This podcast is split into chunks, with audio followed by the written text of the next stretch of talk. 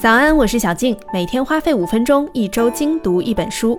今天是二零二零年九月九号，也是和你一起读享誉全美的婚姻咨询师诺曼怀特编写的《亲爱的，我们可以不吵架》这本书的第三天。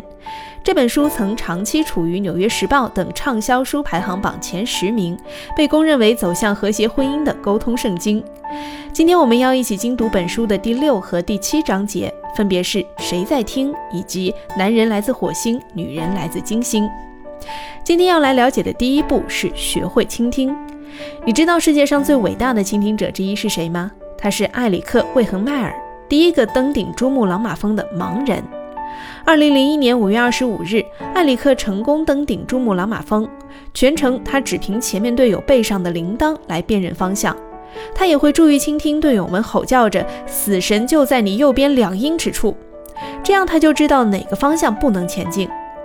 我们不会像艾里克那样特别依赖听觉，但可以从他的成就中获得一些启发。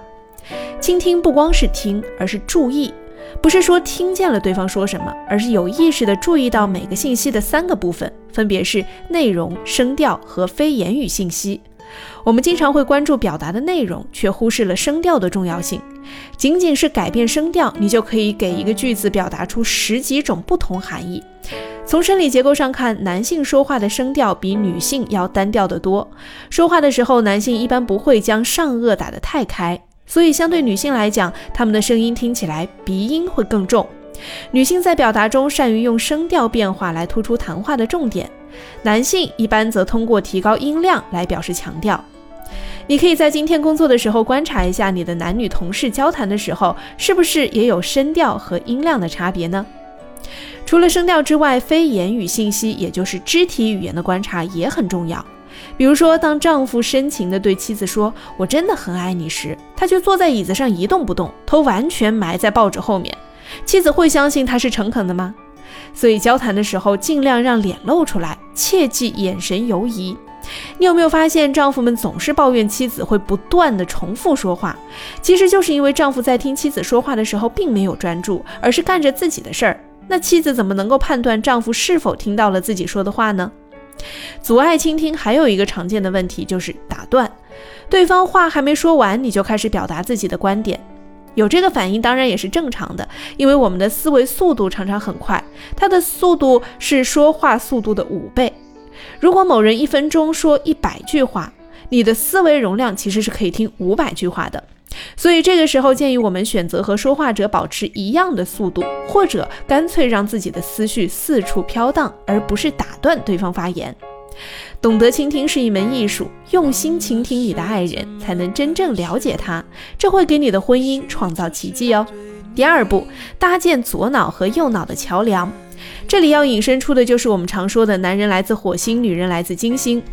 先来说说普遍女性眼中的男性吧：盲目自信，不太会倾听，而总是解决自己的问题；钝感，不关心人，没有同理心，在情感里只关心性。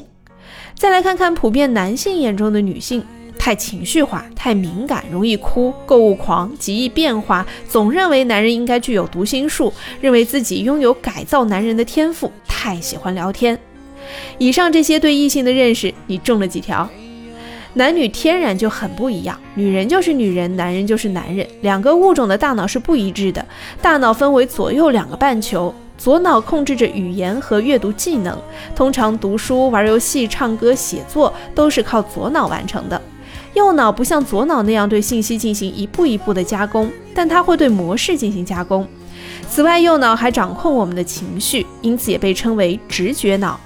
如果你是右脑优势，而你的爱人是左脑优势，你们的沟通会发生什么问题呢？那就是一个善于情感描述，一个则是线性思维，彼此之间无法共情。男性说话的方式比较像做报告，喜欢表达知识和技能；女性说话的时候呢是关系型的，通过说话建立和他人的联系。男女性别差异并不只是表现在婚姻关系当中，在工作中也同样常见。如果你能学会如何在沟通中应对性别差异，你就掌握了沟通的精髓，也就几乎能和任何人就任何事进行良好的协商了。OK，每天花费五分钟，一周精读一本书，今天就先读到这儿。Have a nice day。